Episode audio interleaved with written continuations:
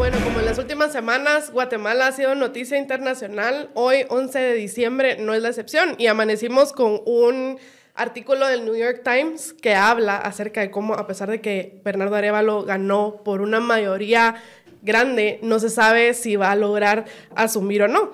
Y en esta entrevista, el presidente electo, Bernardo Arevalo, dice que los golpes de Estado ya no se dan como en el siglo XX, que era con tanques y bayonetas y demás, sino que se da por medio de diputados, abogados y otros legalismos que parecen eh, dar una ilusión de continuidad en, en el orden constitucional, pero en realidad no. Y bueno, esto es Tangente Podcast y hoy queremos hablar acerca de estas armas que usan los golpistas, además de esta arma del huizachismo que pretende fingir que todo sigue siendo legal, pero no. Pero hay otras armas que ellos usan que son interesantes, que son armas psicológicas y armas religiosas. Y para eso hoy me acompañan Mercedes Bautista. Bienvenida, Mercedes. Ay, qué alegre estar con ustedes, qué alegre estar con Carlos y contigo, Lucy, y, y con la audiencia de eh, Tangente Podcast. Así que muy contenta de compartir con este espacio. Gracias por venir, Mercedes. Y también Carlos Mendoza, a quien seguramente ya han visto en otros episodios de Tangente y que es investigador para Diálogos Guatemala. Y además es un humanista secular, por eso lo he llamado hoy para el tema de, del componente religioso. Bienvenido, Carlos. Muchas gracias por la invitación, Lucy. Es un gusto estar aquí contigo y con Mercedes también. Y bueno, antes de entrar en materia también, pues recordarles si están viendo o escuchando esto y todavía no se han suscrito, por favor, ahora es el momento de que le den presionar a, a ese botón de suscribir para que puedan tener todo lo contenido que, que, nosotros les traemos y también para que este contenido llegue a muchas personas más y otra gente se entere también de lo que nosotros eh, les traemos. Y también para agradecer a nuestros patrocinadores, ¿verdad? Tenemos a San Miguel, que ellos tienen una promoción especial que es solo para los oyentes de Tangente Podcast. Ellos están llevando a cabo talleres de armado de muebles con melamina y nos dan un 50% de descuento a todas las personas que siguen a Tangente Podcast y mencionan este anuncio. Y pueden averiguar más llamando al 2268-0808. Y también a nuestro patrocinador Piedra Santa, que ellos están dando un 40% de descuento a todas las compras que se hacen con la aplicación Sigi. Esta es una aplicación que se descarga el celular y pueden hacer sus compras ahí. Y ya saben que Piedra Santa tiene sus diferentes tiendas en zona 10, en el edificio Géminis 10, y en zona 1, en la quinta calle y en la 11 calle. Y bueno, habiendo hecho estos anuncios, eh, entremos un poquito en materia. Estaba diciéndoles antes de, de, decir los anunciantes que estos golpistas que están fraguando un golpe aquí en Guatemala no solo tienen pues esa, esa herramienta de tener abogados extremadamente creativos que se inventan, digamos, recursos legales donde no hay, sino también tienen un componente que esto sí, yo creo que quizás sí tiene algunos ecos con los golpes de Estado del pasado, ¿verdad?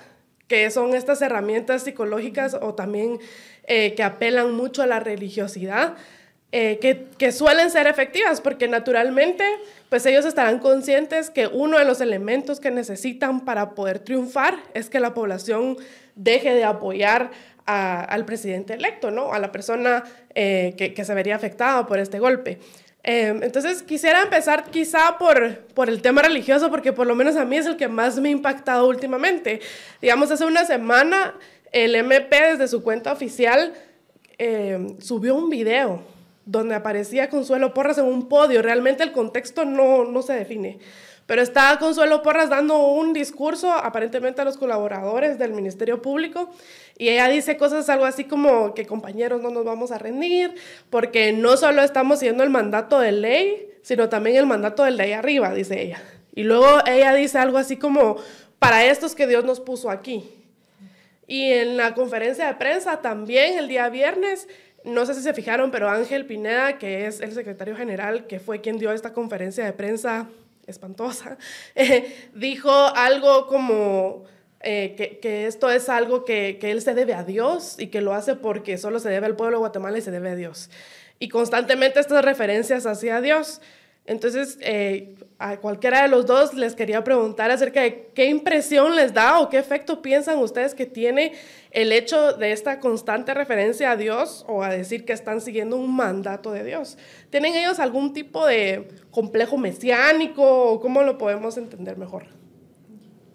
Fíjate que cuando tú planteaste el tema, Lucy, la verdad es que em, a mí lo que vino a mi mente fue eh, este tema de la antropología de la salud, de cuando, me, ¿qué implica la antropología de la salud y esta cosmovisión entera de salud, enfermedad, sentido de vida, misión en la vida y eh, presencia de la muerte o inminencia de la muerte.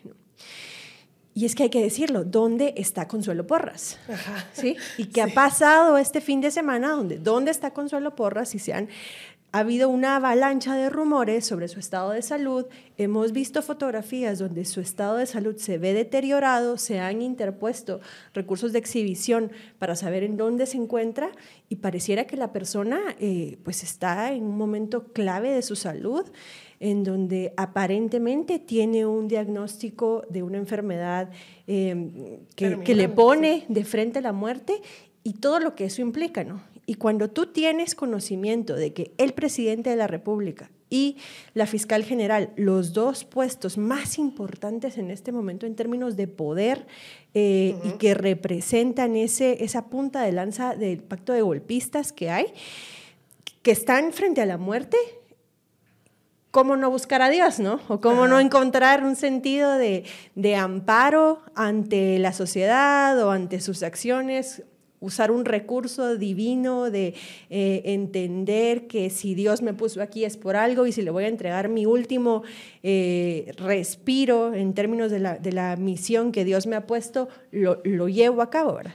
Que me creería esa historia con Consuelo Porra, sino con Alejandro Yamatei, que pareciera más, y aquí lo debo decir, que tanto Alejandro Yamatei como Ángel Pineda te encuadran más en un en rasgos de personalidad narcisistas, ¿verdad?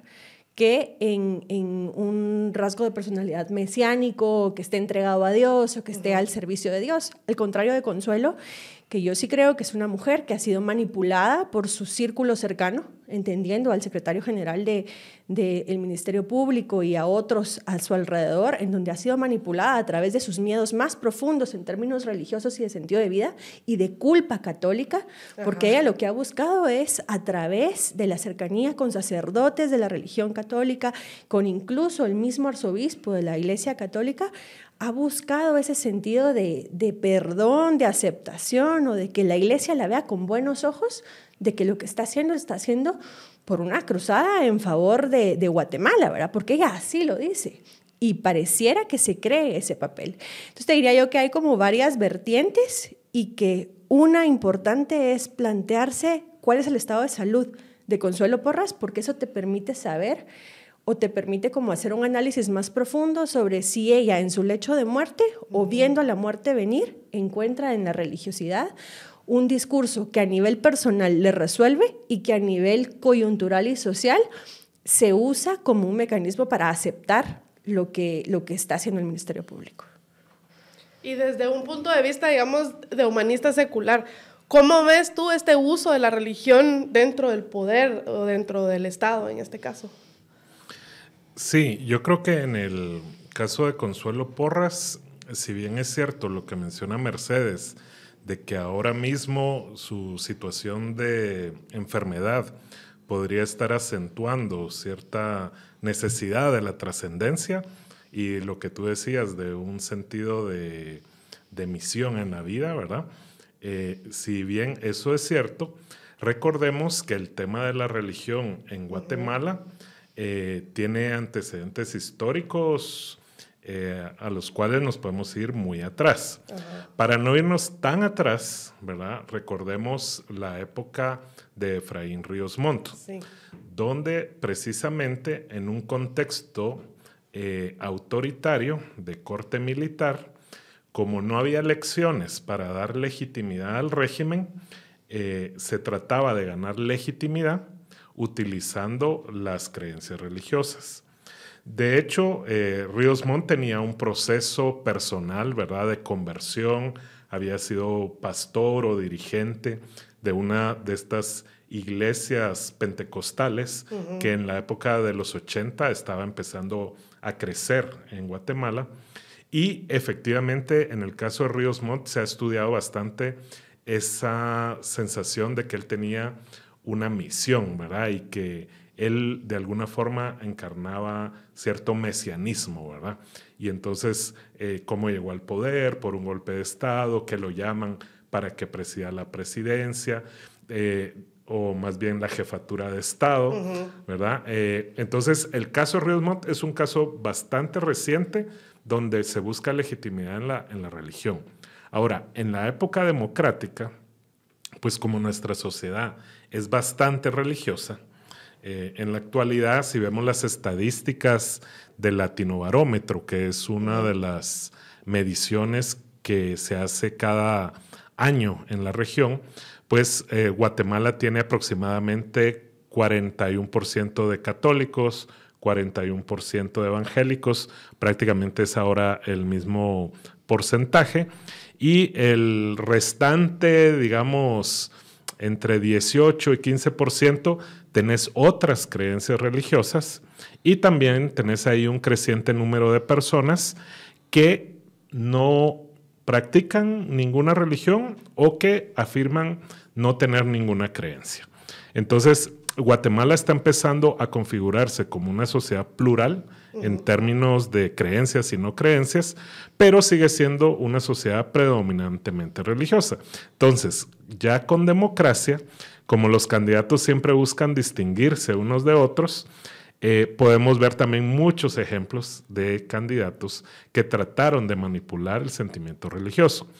A principios de la era democrática, el más sobresaliente fue Serrano Elías, porque también él venía, de hecho, del mismo círculo religioso de Ríos Montt. Él había sido presidente del Consejo de Estado de eh, el tiempo que Ríos Montt estuvo como jefe de Estado. Eh, y entonces se creía en ese momento que podía generarse un voto evangélico, lo cual en los noventas todavía no eran tantos evangélicos. Eh, ya en tiempos más recientes, y de hecho esa fue una de las razones por las cuales se creó la Asociación Guatemalteca de Humanistas Seculares, fue porque hubo personajes como Manuel Valdizón que llevaron a otro nivel eh, la manipulación del sentimiento religioso en el proceso electoral. Si ustedes recuerdan, Manuel Valdizón eh, abría y cerraba sus mitines en campaña con una oración y con la constitución en un lado y con la Biblia en el otro. Entonces ahí fue donde pues varias personas nos eh, unimos para hacer cierto activismo de la importancia de mantener la separación entre iglesia y Estado, entre religión y política, porque eso pues afecta, si se transgrede esa división, afecta las libertades de todos, ¿verdad? Porque entonces desde el Estado se puede imponer ciertas creencias. Tal vez después podemos profundizar en eso, pero al punto al que voy es que yo creo que en este contexto los golpistas, esa coalición autoritaria o autocrática, lo que está haciendo es recurrir a su caja de herramientas para ganar algún tipo de legitimidad, ¿verdad? Entonces, si se dieron cuenta en la campaña, hubo muchos pastores, sobre todas las grandes iglesias neopentecostales, y especialmente una de ellas, donde el pastor directamente atacaba a Bernardo Arevalo y al movimiento Semilla. Y también se sumaron algunos otros discursos de pastores que desde el culto estaban llamando a que no votaran por determinado candidato, que en este caso es el candidato que pasó a segunda vuelta y ganó las elecciones. Entonces, se utilizó mucho eh, el tema de la religión en estas elecciones y yo creo que están tratando de reactivar aquello que haya podido quedar de duda en algunos electores. Seguramente quienes creyeron en esas ideas, ¿verdad? De que el movimiento Semilla o sus candidatos representaban eh, sí la corrupción de los valores cristianos occidentales, pues seguramente no votaron por esos candidatos y candidatas, pero efectivamente, como decía Lucy en la introducción, más del 60% de las personas que fueron a votar en la segunda vuelta decidieron que sí, que Bernardo era la persona ideal para gobernar este país. y que más bien no había credibilidad alguna en la otra candidata, que además había transgredido la normativa que prohíbe que pastores vayan como candidatos. Su vicepresidenciable era o es un pastor. Entonces, yo creo que es, están tratando de recurrir a eso y en el caso específico de Consuelo Porras, yo sí veo como consistencia, porque eh, preparándome para esta reunión me puse a ver todos los clips del Ministerio Público porque ella no se ha perdido, creo, ningún desayuno de oración de estos grupos que a imagen y semejanza de lo que se hace en la política norteamericana, organizan alrededor del mes de agosto cada año un desayuno donde invitan a todos los políticos, a los empresarios y a todos los que tienen algún poder en el país a que vayan a, esta actividad, digamos que es religiosa, de corte eh, eh, no protestante, sino evangélica, pentecostal. Sí, eh, más, sí, ahí hay eh, bautistas, etcétera, pero, y también, no sé si vieron aquel famoso documental de la familia sobre cómo influyen estos grupos religiosos en los políticos neoconservadores, ¿verdad? Los vínculos con los senadores norteamericanos, incluso los traen a ellos a ese desayuno. Pero el punto es de que ella consistentemente ha ido a esa actividad siendo ella muy católica y la actividad no es católica.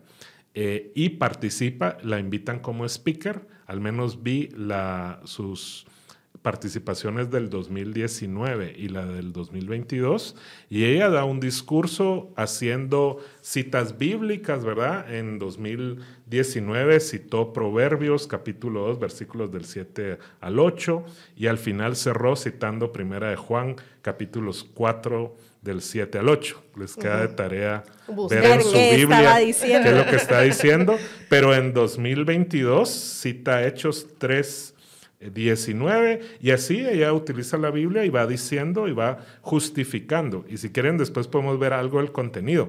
Pero ella definitivamente no es solo ante la inminencia de, de su muerte, sino que sí tiene unos antecedentes de un profundo sentimiento religioso que le hace ver, no solo, tal vez no se ve ella a sí misma como Mesías o Salvadora, digamos como esa figura de Ríos Montt de los ochentas, pero sí se ve ella como liderando una cruzada religiosa, una cruzada ética, ¿verdad? Donde hay unos valores contrapuestos a los que ella tiene y que va a utilizar todo el poder que le da la ley, el Estado, que es el MP, para combatir eso.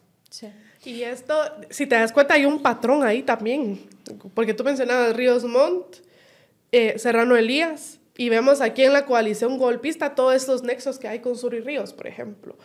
Eh, y, no, son rumores, sino que están comprobados. Digamos, el, el, mismo Giovanni Fratti, que fue el ciudadano valiente que puso esta denuncia, pues tiene nexos con Sur y Ríos también. Eh, esta gente de Fundación contra el Terrorismo, Guatemala Inmortal, etcétera, todos han sido estrategas de campaña de Sur y Ríos y han sido sus asesores. Y, y, es parte de esta misma cadenita, el, el, hecho de importar estas cosas. Digamos, a Ríos Montt se le criticaba mucho por eh, todo su, su, nexo con la iglesia al verbo y, y, la secretividad que tenía esta iglesia, que incluso hubo una época que solo los miembros podían entrar y entonces había esta preocupación de qué era lo que discutían ahí.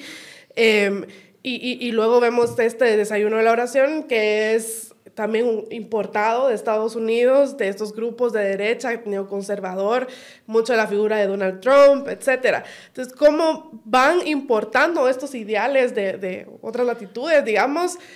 Y, y es algo que ya hemos visto en el pasado, como tú bien decías, ¿no? Es parte de su cajita de herramientas que ya han intentado antes y que ahora están dándole pues un nuevo, un nuevo giro.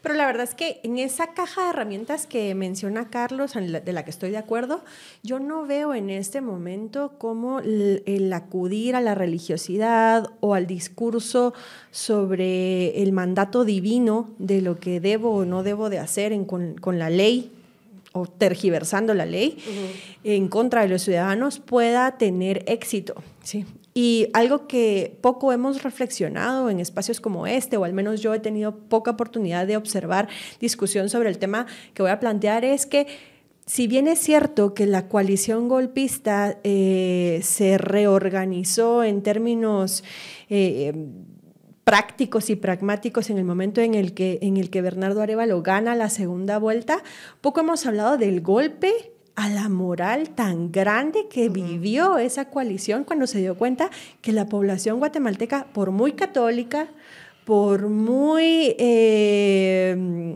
ahora se me fue la palabra, pero tal vez me ayudan. Cuando recibimos, no, bueno, por muy católica, por muy conservadora, por muy clientelar que ha sido la política en el país, de todas maneras gana Bernardo Arevalo con toda la campaña de desinformación que había sobre eh, los valores progresistas eh, y el miedo que se infundó alrededor de los valores progresistas. Gana y gana eh, con un porcentaje que no se puede negar.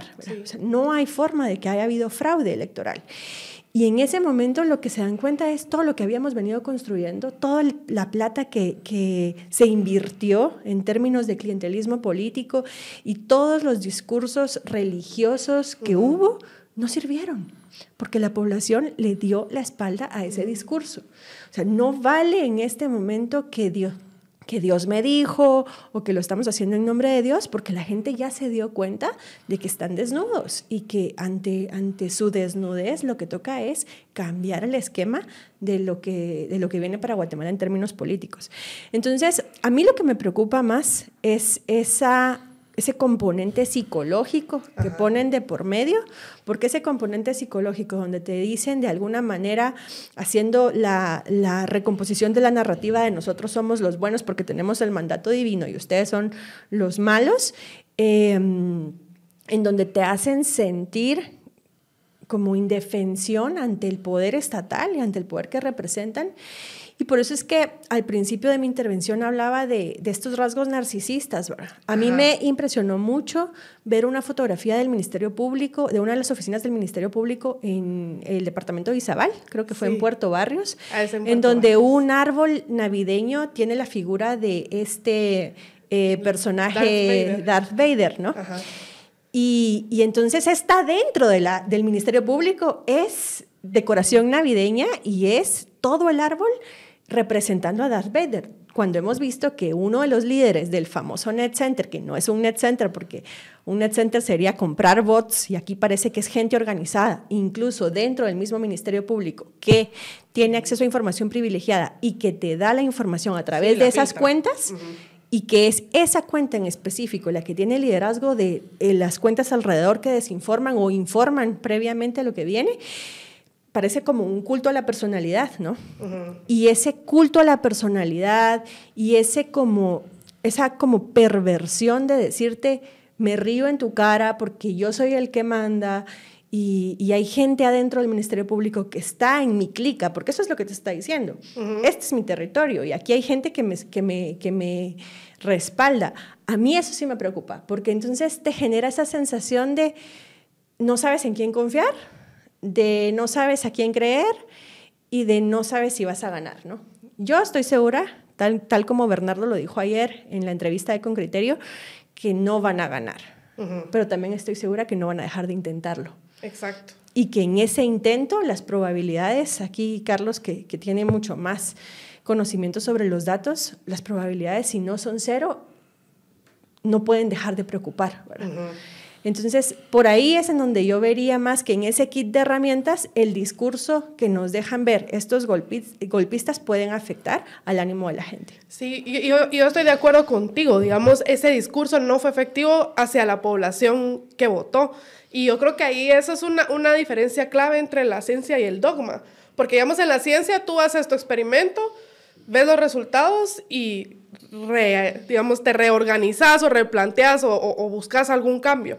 Pero aquí ellos hicieron este experimento varias veces y varias veces falló, pero insistieron.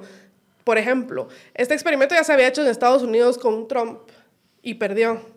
Y se hizo luego con los senadores y, y, miembros de la casa em, republicanos, donde supuestamente iba a haber una gran marea roja y perdió. Y luego este experimento se hizo con Suri Ríos y perdió. Y luego se volvió a reformular con Sandra Torres, que la hicieron muy conservadora, religiosa, eh, cruzada, mesiánica, no sé cuál de los dos términos iría ahí, y de nuevo perdió. Pero es porque ellos están en esa, no están en una mentalidad científica como, ah, esto está fallando, reformulemos, sino es como decir, nosotros tenemos un mandato de Dios, ¿no? Es, entonces es un dogma de creerse en la fe, según ellos, ¿no? Que ellos están haciendo una obra divina. Y yo creo que ese, este discurso, más que para el votante, es para sus mismos eh, aliados, digamos, como para que no desfallezcan su misma fundación contra el terrorismo, Guatemala Inmortal y además viejitas eh, que tienen pues ahí engañadas, ¿no? O, para sus mismos operadores legalistas, huizaches y demás, como decirles, no desfallezcan, ustedes están haciendo una obra de Dios y sigan con nosotros y sigamos. Y eso es lo que va a hacer que no se rindan, como tú bien decías, digamos, eh, no lo van a lograr porque no les alcanza las herramientas que tienen, ¿no? Pero van a seguirlo intentando porque creen que ese es su mandato y porque siguen ciegos en esa, en esa fe, o al menos así es, es como, como yo lo veo. Y, y, sí coincido contigo que esto, este narcisismo y este culto a la personalidad es súper peligroso porque encima de todo, pues como tú bien decías, ¿no? Esta es una persona que desinforma y demás y que está eh, dependiendo de si los rumores son ciertos o no, pues está ocupando ciertas funciones que no debería ocupar. Pero además de hacer esta, esta labor de desinformación, este personaje es quien intimida. este, este personaje es el que se dedica a tú me dirás si es tortura psicológica o no. sí, claro, es tortura psicológica. O sea, ese seguimiento que le hicieron a, que le hacen constantemente a Samuel Pérez, porque es, es la figura del movimiento Semilla que más persecución tiene en términos digitales. Y después a Marcela Blanco. Es que Marcela Blanco es una ciudadana, es una joven menor de 25 años es una eh, eh, ciudadana común que no tiene y no ha ejercido ningún cargo político, no tiene que rendirle cuentas a Guatemala de ninguna forma. Y tiene una persecución digital increíble. O sea, quienes, tú, cuando tú ves el Net Center, quien, a quienes persiguen es a Samuel, a Marcela, a Bernardo en algún momento, a periodistas. y, a periodistas y a activistas pero son como tres o cinco perfiles los que, los que persiguen como eh, de manera sistemática, ¿no? Entonces, la sensación de te persiguen hoy a ti, pero me pueden perseguir a mí mañana, claro que existe a través de esos, de esos mecanismos, ¿verdad? Y ahí es en donde ese culto a la personalidad no es solo, eh, no es poca alarma, ¿verdad? Porque ¿qué es lo que hay ahí detrás?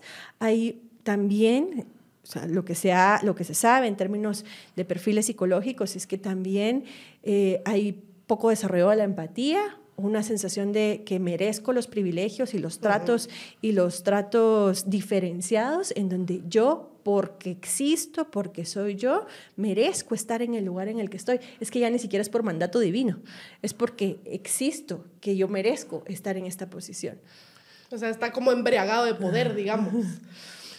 Eh, tres ideas que quiero decir antes que se me olviden. No, sí. La primera sobre lo importante que mencionó Mercedes respecto a que no les funcionó durante la campaña y durante las elecciones utilizar esa caja de herramientas, ¿verdad? De manipular las creencias religiosas. Una hipótesis que yo tengo es precisamente la participación de los jóvenes. Todavía no tenemos las estadísticas demográficas de quiénes fueron a votar y quiénes no, pero ya no lo anticipaban un poco las encuestas previas a la segunda vuelta. Por ejemplo, la de Fundación Libertad y Desarrollo claramente manifestaba que los jóvenes iban a votar mayoritariamente por Bernardo, ¿verdad? Entonces, hicimos también un análisis post-electoral viendo la edad promedio de cada mesa y efectivamente, en donde las mesas tienen un, una edad promedio menor, hay mucho más porcentaje de votos a favor de Bernardo. Es una forma indirecta porque en Guatemala no hay encuestas eh, al salir de la urna, ¿verdad? Donde te preguntan por quién votó. Eso no está permitido. Entonces, y no hay encuestas de opinión pública post eh, que sepamos o que nos ayuden a, determinar eso.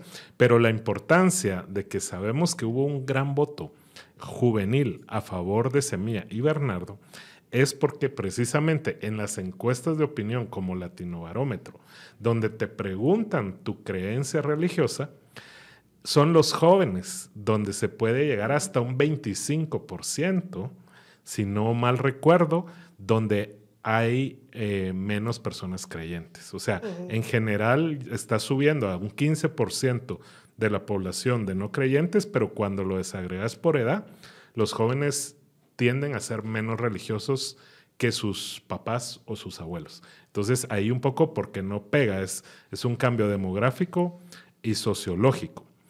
El otro tema que quería mencionar es que lo usan, o sea, tratan de persistir. Estoy de acuerdo con Lucy de que para cohesionar a su grupo, ¿verdad? Porque al final ese discurso te permite mantener el nosotros versus los otros, ¿verdad? Que es parte de, por qué hay que separar política de violencia eh, de religión, porque eso genera violencia.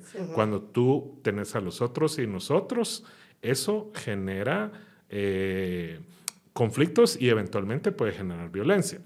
Pero yo creo que también lo están usando por una cuestión eh, claramente ideológica y es que todo el tema de la democracia, el Estado de Derecho, ¿verdad? Incluso el tema de la República, todas esas son eh, creencias, es parte de un etos secular, ¿sí? De la modernidad.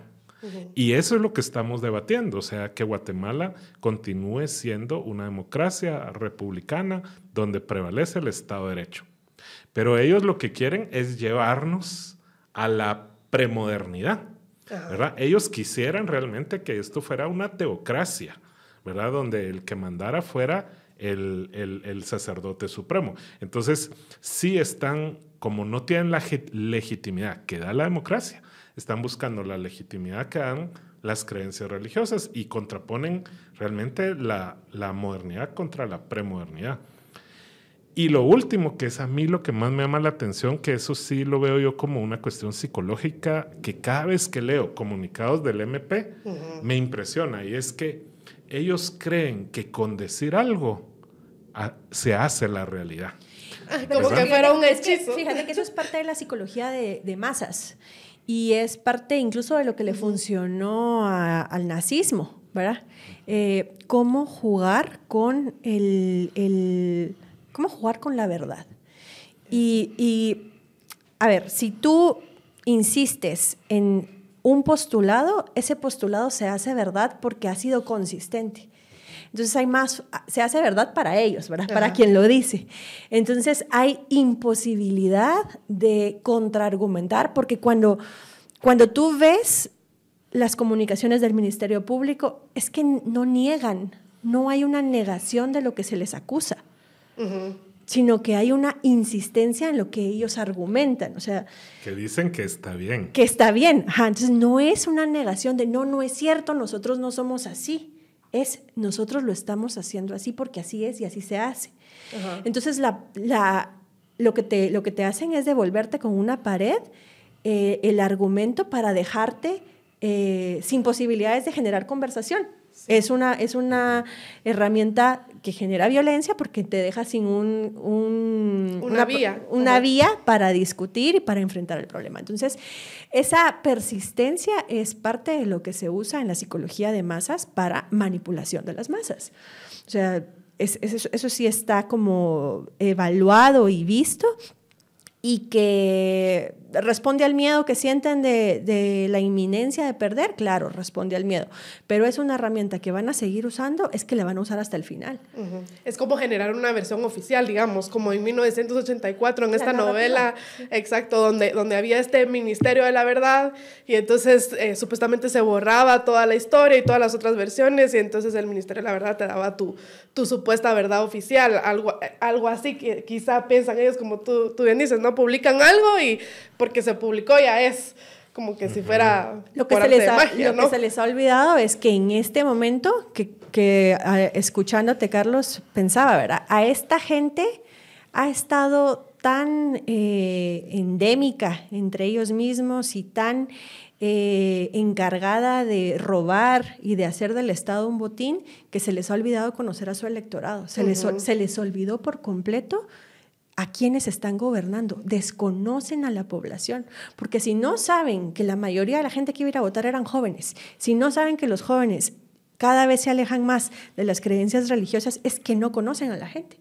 Y no hay nada más peligroso que no conocer a quién estás gobernando. Aunque yo tengo una hipótesis, y es que sí conocían al electorado y por eso se opusieron a que los jóvenes pudieran ir a votar. Mm. Porque recordemos que 65% de los jóvenes de 18 a 25 años no pudieron ejercer su derecho al voto. Hay un montón de obstáculos, ¿verdad? Legales, culturales, pero básicamente el Tribunal Supremo Electoral no hizo el mínimo esfuerzo para que ese padrón se renovara con la población joven prácticamente quedó la misma estructura demográfica que, que hace cuatro años, que hace ocho años, que es eh, ese grupo más joven, 15% del padrón, cuando demográficamente tiene que estar arriba de 25%. Entonces, eh, yo creo que sí le tenían miedo al voto joven, pero eventualmente se fue logrando de junio a marzo, cuando cerró el padrón, se empadronaron un poco más de medio millón de jóvenes en ese rango de edad. Y yo creo que posiblemente cuando veamos las estadísticas demográficas, ellos y ellas hicieron la diferencia. Pero, pero yo sí creo que hubo una omisión, fíjate. Mm. Además, eh, desde sociedad civil intentamos colaborar con soluciones para que se acelerara el empadronamiento de jóvenes y lo que hubo de parte del Tribunal Supremo Electoral en ese momento fue, digamos, eh, como un rechazo a dejarse ayudar o decir, no, así está, esto es culpa de los jóvenes en todo caso, que, ellos no se, vienen a... Que son apáticos y etcétera. Todo ese discurso adultocéntrico, más los temas institucionales, ¿verdad? O sea, sí hay un problema en el hecho de que los jóvenes tengan que hacer ese trámite adicional y que no sea al revés, ¿verdad? Que todos sean automáticamente empadronados al sacar su DPI de por primera vez y que en todo caso para respetar la constitución y la libertad de los individuos, si no se quieren empadronar, hagan un trámite para salirse del padrón, pero no al revés, porque ese es el obstáculo. Entonces, puede ser que sí, sí sepan, o sea, los consultores que os contratan porque tienen mucho dinero, eh, son gente profesional que, se, base, se basa en estadísticas. Entonces, yo creo que ahí hubo ese tema, pero sí tal vez eh, el tema de que creen de que la, creencia religiosa es tan íntima que va a generar algunos mecanismos ahí psicológicos, pero la verdad es que, eh, como dijo Bernardo en una entrevista aquí mismo con, con Daniel Herring, ¿verdad? La sociedad ya cambió. Y el resultado electoral es un reflejo de ese cambio eh, sociológico, ¿verdad? Ya la gente sí tiene creencias, puede ser que vaya a la iglesia, vaya al culto, etcétera, pero también entiende la importancia de, la política. Habría que ver los rasgos identitarios de la sociedad, ¿sabes? Y en qué y a qué nivel ahora te define la religión. Porque, no sé, cuando tú le preguntas, y es un ejercicio que, que en la clínica me permito hacer, ¿verdad? Cuando preguntas quién, quién es la persona y ves personas mayores de 50 años, generalmente se presentan como soy fulanita, soy mujer, soy católica. O sea, la religión te la, te la presentan en los primeros rasgos o en los primeros adjetivos que usan para describirse. Pero una persona joven no, no hace ese, eh, ese, ese argumento o no, no te dice esa característica. un, joven? te dice a qué se dedica, qué hace y qué quiere hacer con su vida. Ah, mira. Más como su proyección a futuro. Es que yo me quiero ir de Guate, es que yo quiero tener una empresa, es que eso te lo dicen. Más como un sentido de trascendencia, no necesariamente eh, ubicado en la religión. entonces creo que ahí es en donde tal vez Em, nos hace falta conocer un poco a, la sociedad. Y en eso que, que, tú mencionabas de tal vez sí conocían por los consultores y por eso evitaron de manera eh, a través de la omisión su empadronamiento, pero no sabían el impacto que podían llegar a tener, la incidencia de las juventudes en las familias. Porque cuando tú preguntas por qué llegaron a votar, o sea, tú misma lo has dicho, ¿no? O sea, porque los hijos dijeron, hay que votar por, ¿no? O porque aprendí de mis hijos adolescentes o jóvenes adultos y, y ellos me invitaron a votar por este partido.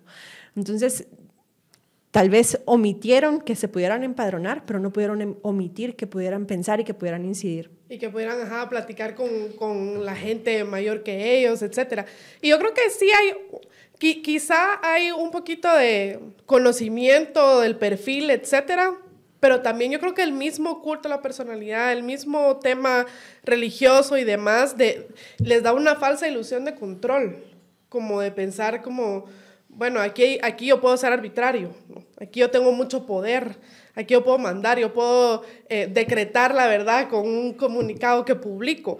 Y entonces esa misma embriaguez de, ensimismamiento, de poder, no les permite ver más allá, como el error de no ver el poder que tenía TikTok o la mala utilización que tuvo, eh, eh, tuvieron estos candidatos del TikTok versus el, que hizo Semilla, ¿verdad? Ve- veíamos unos TikToks, por ejemplo, de Suri Ríos, extremadamente producidos, como muy perfectos, digamos, que no es nada que ver con, con cómo funciona esa red social, que es muy genuina, muy orgánica, muy imperfecta y demás, que sí fue como lo usó Semilla, digamos, y que si uno ve en, en esas encuestas y en esas estadísticas, coincide mucho el, eh, digamos, el boom que tuvo el TikTok de Semilla con eh, el aumento de votos que tuvo al final eh, en la primera vuelta. Entonces creo que también mucho esa embriaguez de poder eh, les ciega de ver ciertas cosas que, que deberían de tomar en cuenta para cambiar su estrategia, porque se creen como que muy en lo correcto.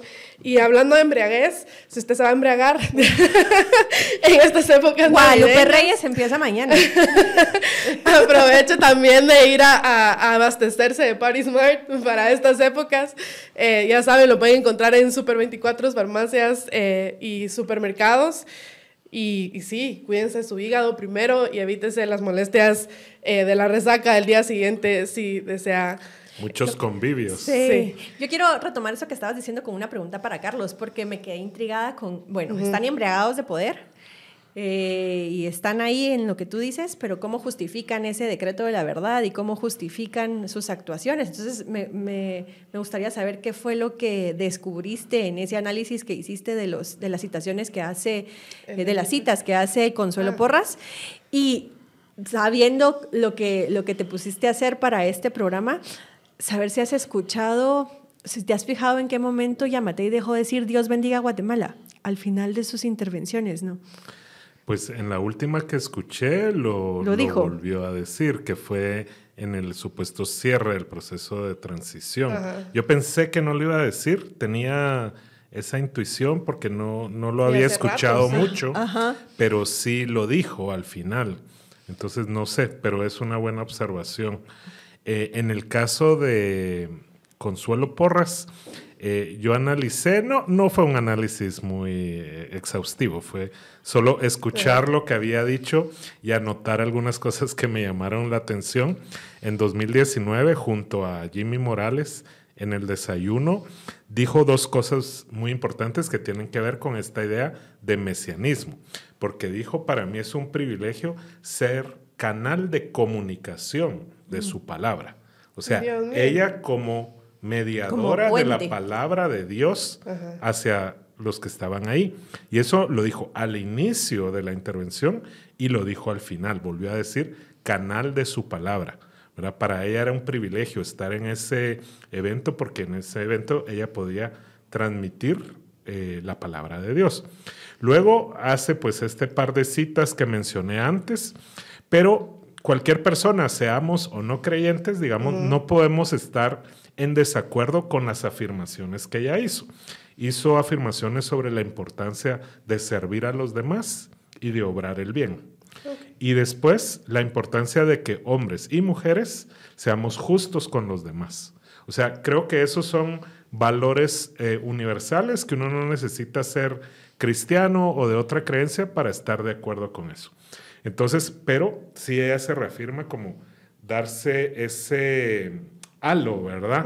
de, de justicia, de persona buena y que además puede ser canal de comunicación de Dios. Eso fue 2019. En la otra que escuché, que fue de 2022, ya en contexto de pandemia, eh, empieza diciendo, y aquí sí hay un cambio interesante, de que Jesús es nuestro máximo líder. Ahí sí transgredió esa separación entre iglesia y Estado. ¿verdad? Entre política y religión. Porque ella como funcionaria pública se debe a la constitución política de la República de Guatemala, no, digamos, a su creencia personal. Eh, entonces ahí sí fue un, resbalón muy obvio eh, donde se transgrede esto, porque ella no está invitada como miembro de su congregación. Ella está invitada ahí como fiscal general y, como le gusta decir, jefa del Ministerio Público. Entonces, ya decir eso, luego volvió a insistir en el tema de la comunicación con Dios. O sea, ella se comunica directamente con Él y que por medio de la oración se descubre el plan de Dios para nosotros. Entonces, esos son rasgos, aquí estamos hablando de 2022, ¿verdad? Donde tú puedes ver, ah, yo tengo la razón porque yo me comunico con Dios y Él me dice qué es lo que tengo que hacer. Y yo soy la que tiene canal directo con él. Entonces, ¿para qué sirve en una república los pesos y contrapesos, verdad? La Corte de Constitucionalidad, la Corte Suprema de Justicia, los órganos de Contraloría. Se, vuelve infalible, incuestionable, digamos. Si tú te comunicas directo con el mero mero, no hay quien te cuestione. ¿Quién te va a cuestionar? Y luego, solo para terminar, eh, sí habló de que somos instrumentos vivos de Dios, otra vez la idea de que ella está ejerciendo una misión eh, y al final el cierre eh, es algo también con lo que uno no puede estar en desacuerdo, porque eh, hizo una cita aquí del, Nuevo Testamento donde habla del amor y el respeto, y después dice el MP, entonces, cultura de servicio, respeto a derechos humanos, legalidad, acceso a la justicia, ¿verdad? Cuestiones que ella quería mostrar a ese público de los avances, pues según su criterio, que ha tenido el Ministerio Público, pero parte a partir pues de esos dos valores que también son universales, que es el amor y el respeto. Eso no es necesariamente monopolio de una religión o creencia. Y a partir de eso dice, pues entonces en el MP incluso tenemos un sistema de integridad institucional, dijo, donde tenemos valores éticos y eso el Estado es importante que tenga su propio etos, ¿verdad? o sea, generalmente hay códigos de ética en cada institución pública, ¿verdad? Que no necesariamente son religiosos, pero sí tienen que ver con el respeto, el servicio, la honestidad. Entonces ella dice que eso garantiza en el MP eh, esa integridad, pero luego vuelve a decir que todo esto obedece a un líder superior, que es Dios y que hay un mandato eh, divino, que es el, el clip que, que, tú nos enviaste, ¿verdad? Y que Dios es quien nos tiene aquí. Entonces, hay una consistencia entre esta intervención del 2022 y esta más reciente del 2023. Ahí es en donde yo te digo que a mí me gustaría eh, como conocer a través del periodismo de investigación o de o de mayor información con datos, quién es su círculo más cercano. ¿sí? Porque yo sí veo que es una mujer que parece aislada de la sociedad, porque entiendo que es una mujer que no tiene redes sociales, que no se entera de lo que pasa en redes sociales, que aparentemente ha sido resguardada del rechazo popular de alguna forma, porque la verdad es que salir a comer eh, sería imposible en este momento para ella, ¿verdad? Eh, y qué narrativa le han contado esas personas que en teoría son encargadas de vincularla con lo que pasa en sociedad. ¿Y quiénes son esas, personas? Y incluso quién es su consejero espiritual, ¿no? ¿Quién, ¿quién, ¿quién está ahí de cerca? ¿verdad? Claro que en términos religiosos uno no puede eh, ni, ni, discutir ni, ni, ni pensar en, en, cuestionarlo porque es la vida privada de la fiscal. Sin embargo, en estos momentos, ese círculo privado o ese círculo más cercano, claro que tiene una influencia en ella. Y, como tú dijiste, se ha visto en su, en su narrativa sobre lo que cree que está haciendo, lo que cree que está cumpliendo. Y mm, aquí entra otra cuestión, ¿verdad? Si Consuelo Porras está en definitiva en, su, en una etapa terminal de una enfermedad, es deber de los ciudadanos, es, es, necesidad de la ciudadanía saberlo, es vida privada, cómo se media ese, ese momento cuando estamos en una situación en Guatemala en donde mm, no podemos permitirnos que cualquier otra persona usurpe funciones de la Fiscalía General en un momento tan álgido para la coyuntura. ¿no? Sí, sobre todo por las acciones que ellos mismos han llevado a cabo, digamos. Y yo creo que, como tú bien decías, la ciudadanía tiene derecho a saber cuál es su condición de salud, dónde está, y en caso de que ocurra algo fatal, quién va a tomar esa función y, y, y, pues, sobre todo por el tipo de investigaciones a las que se le va a priorizar y demás. Yo, yo te quería preguntar algo hace ratos acerca de estos lapsus.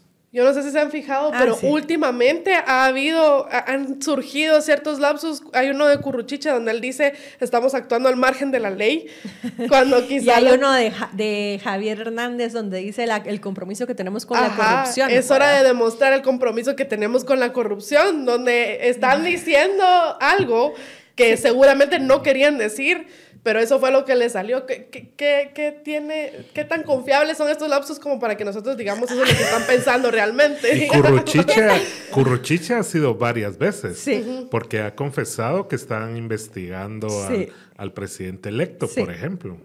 Claro. Yo creo que aquí es en donde... A ver, el jueves, jueves fue la conferencia de prensa, ¿no? Viernes. Viernes, sí, el viernes.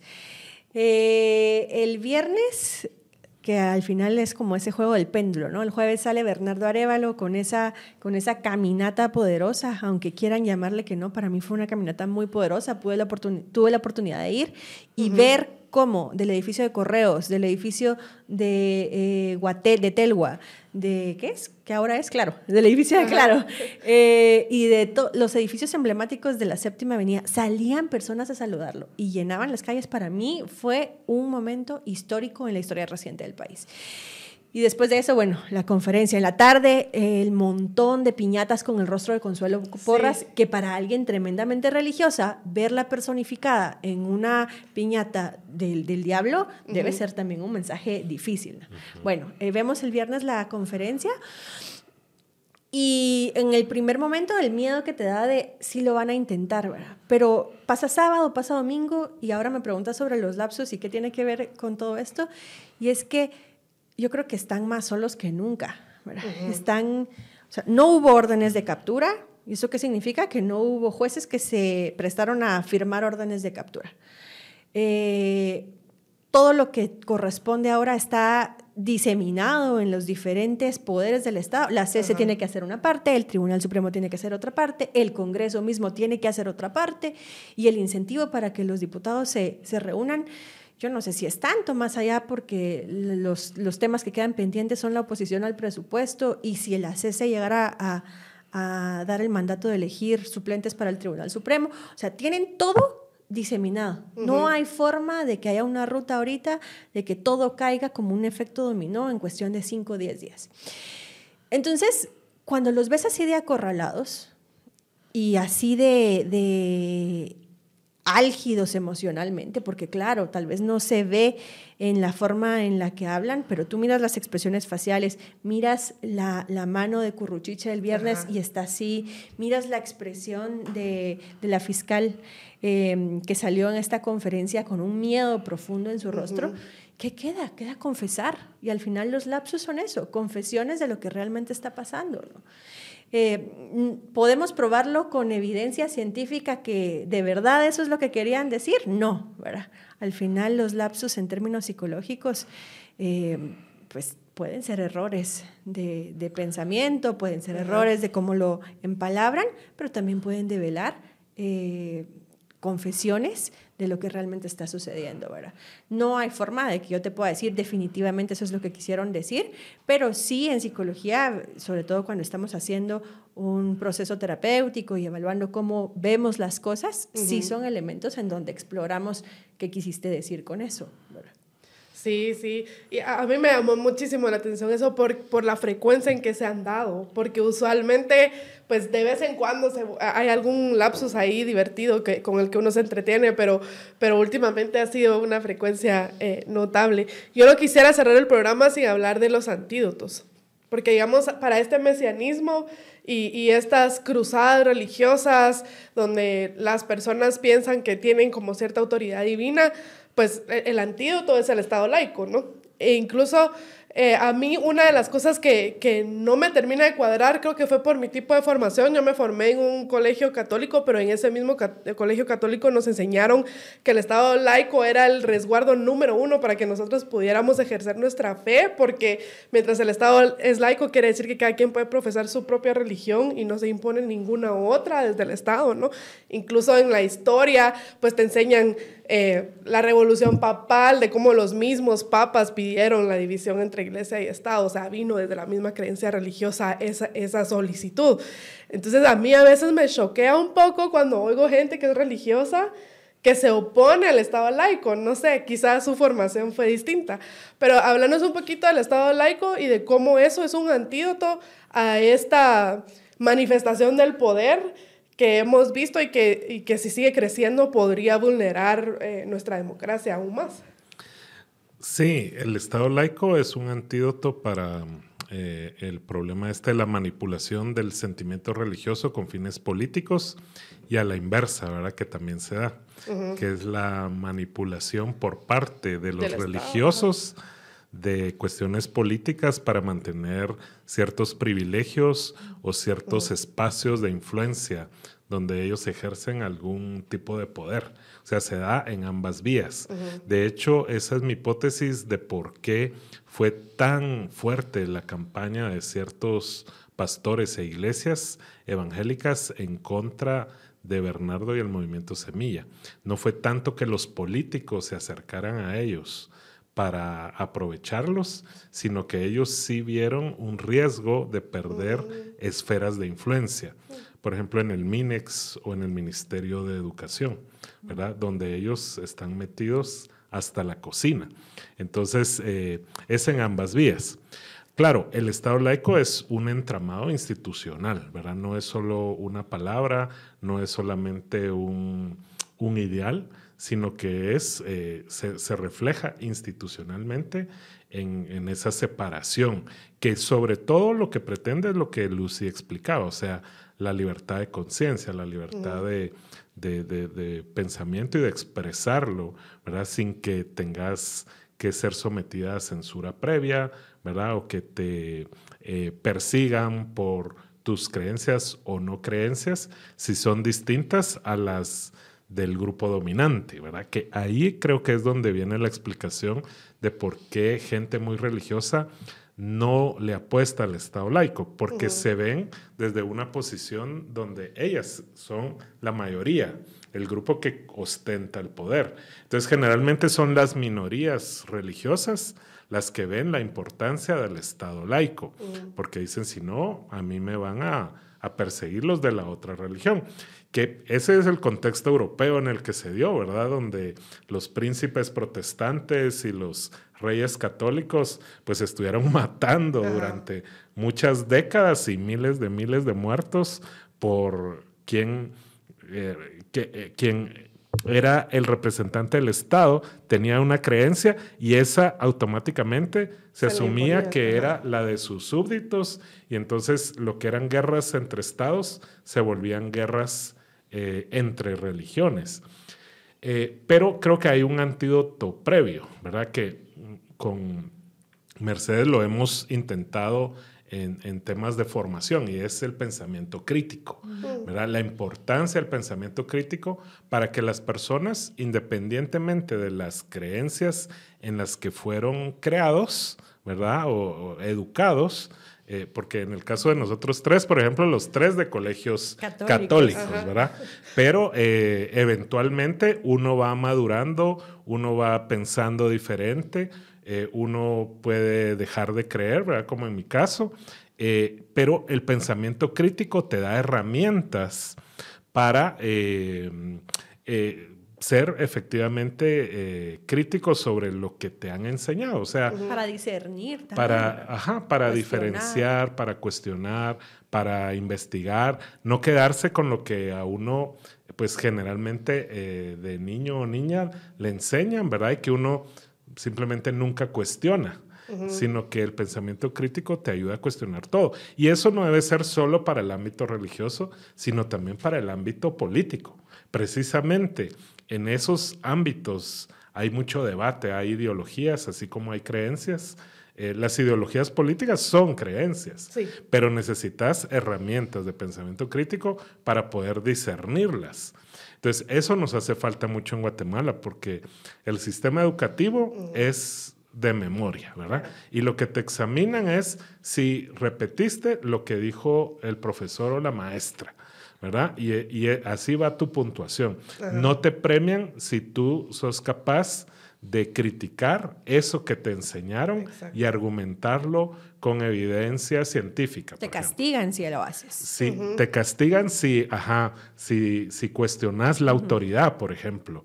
¿verdad? Son argumentos de autoridad y por eso también parte del etos del, de este movimiento humanista secular es el tema de la evidencia, ¿verdad? Del, paradigma científico, porque las herramientas que te da el método científico te, te ayudan ¿verdad? a cuestionar con fundamento muchos de lo que en las creencias religiosas pues son, son dogmas, ¿verdad?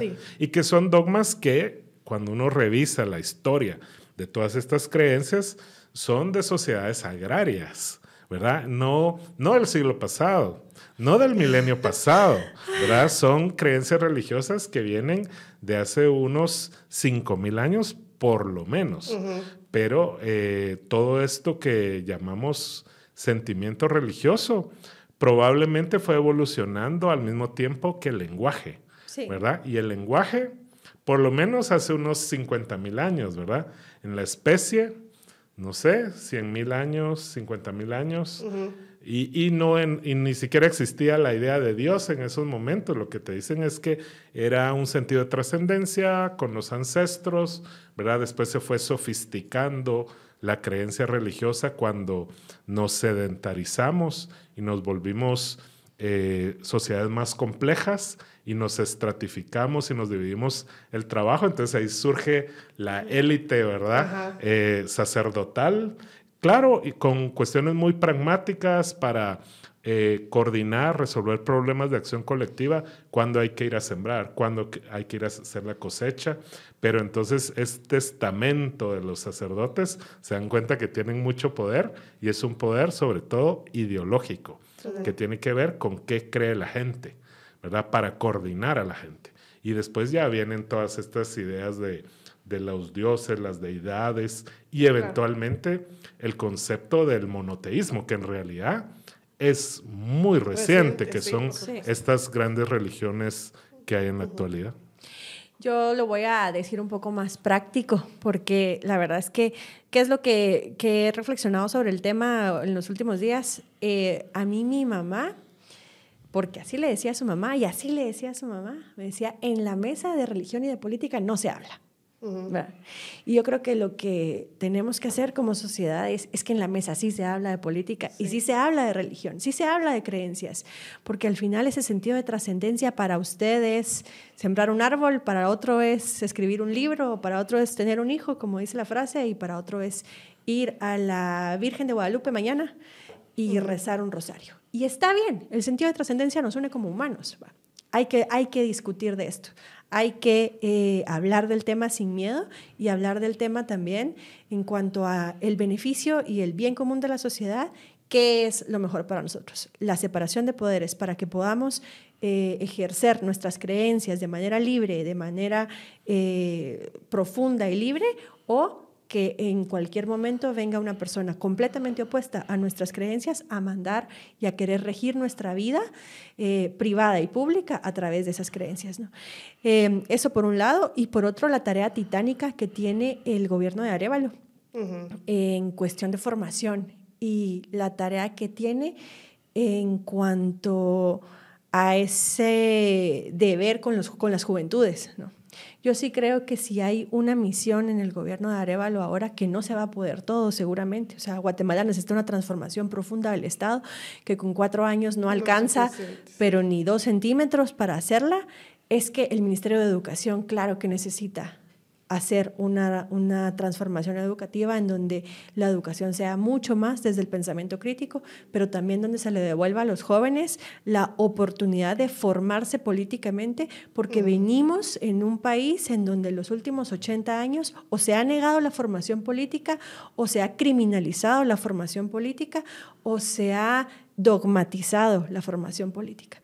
Entonces, procurar que la ciudadanía en general, pero sobre todo las juventudes, tengan acceso a formación política laica basada en evidencia, con apertura a la diversidad de corrientes ideológicas, es claro que tarea del Estado. Así que por ahí veo. Y yo quiero, varias veces mencionaste la palabra humanos y seres humanos, y yo creo que es bien importante recordarle, porque naturalmente, o sea, es normal sentir miedo y sentir esa alarma. O sea, realmente yo ese viernes recibí una cantidad, ahí sí que mi hijo que estudió ciencias políticas, va, explíqueme qué está pasando, una cantidad de mensajes y muchos como con esta angustia de qué hacemos, qué hacemos, qué hacemos, ¿no? Porque es, es natural sentir esa, esa alarma, esa incertidumbre, ese miedo, pero yo creo que es bien importante recordar que al fin y al cabo esta coalición golpista son seres humanos. O sea, como tú decías, somos humanos. O sea, son humanos también. E, e, ellos no son todopoderosos. No son dioses. No son, sí, no son infalibles, no son, o sea, si, si, se cortan, sangran, pues son humanos como ustedes, como yo, y no se les debe ningún respeto extra, ninguna pleitesía, ninguna consideración especial, etcétera. Ellos tienen exactamente las mismas falencias que cualquier otro ser humano, los mismos derechos, las mismas obligaciones y demás. Y por eso hay que tratar de desinflar ese monstruo, ¿no? Porque a veces ellos son como esas ranas que se inflan y que hacen ver como el enemigo poderoso y demás. Pero realmente no son, no son el gran monstruo que ellos pintan. Ahí está el imperio recordándonos que son cualquier ciudadano más quitándole la visa a 100 diputados. No, no, no, son más grandes que nosotros y, y, por eso es que yo no creo que vayan a vencer. Porque no solo no, no solo no creo que sean más grandes que nosotros, sino creo que están eh, en una condición muy desfavorable para ellos y, y, hay que recordar eso, hay que recordar que ellos también son débiles. Solo una acotación ahí, el problema es de que si todo lo que dijiste es cierto, que estoy de acuerdo, el problema es que tienen miedo, mucho miedo, por las consecuencias de todo lo que han venido haciendo y todavía tienen el poder de las instituciones públicas. Entonces, ese miedo los está llevando a abusar de ese poder y a hacer locuras, ¿verdad? Incluso me ponía a pensar en lo del caso de Marcela Blanco. O sea, ¿por qué la atacan a ella? Porque ella representa a esas mujeres jóvenes que están incursionando en la política, ¿verdad? Y que no le tienen miedo a lo que a los de mi generación nos enseñaron. O sea, mis papás me decían que era peligroso participar en la política, porque yo soy de la generación que creció con la transición, no solo a la democracia, sino a la paz, donde todos los que habían participado en política habían sido perseguidos o asesinados por las fuerzas del Estado mismo. Entonces, a mi generación nos enseñaron a no participar en política. Marcela Blanco representa la nueva generación que no es solo por redes sociales, sino porque realmente ya vienen con un chip diferente donde sí hay que participar en política y no hay que tener miedo. Entonces lo que quisieron fue mandar un mensaje para que tengan miedo. Ahora, el antídoto, diría Lucy, ¿cuál es? Yo sí creo que debemos como retomar un momento clave de la campaña donde yo lo, lo, vi en redes sociales, pero lo sentí. O sea, cuando realmente empezó como a darse un contagio de esperanza. La esperanza. ¿Verdad? Entonces, la esperanza es lo que puede contrarrestar ese miedo de los que ahorita tienen el poder. Entonces, necesitamos un influjo de esperanza de aquí al 14 de enero para poder llegar nosotros también con un poco de paz mental, porque efectivamente sabemos que no van a ganar, pero como dice Mercedes, lo van a seguir intentando. Entonces vamos a seguir con los nervios de punta de aquí al 14 o vamos a nosotros lanzar un mensaje de esperanza para que colectivamente terminemos de apagar esos intentos. Sí, y definitivamente esto que decías, ¿verdad? Ya, ya es hora de reapropiarnos la política, porque si bien antes había este, este temor y esta criminalización que tú mencionabas, esta prohibición, este tabú, pues al fin y al cabo si Guatemala es una república, república viene de res pública, cosa pública, es, es, es de todos. Y, y, al final toca reapropiarse eso y no solo eh, que, que digamos, el sector público sea un sector de los valientes que se atreven o los que no tienen nada que perder aunque los criminalicen, sino que todos nos, nos apropiemos de lo que es nuestro.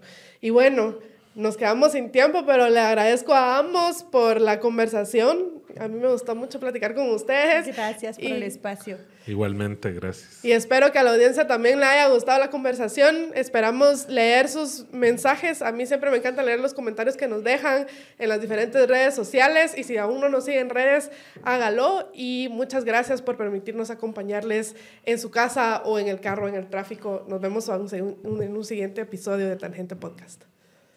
Gracias.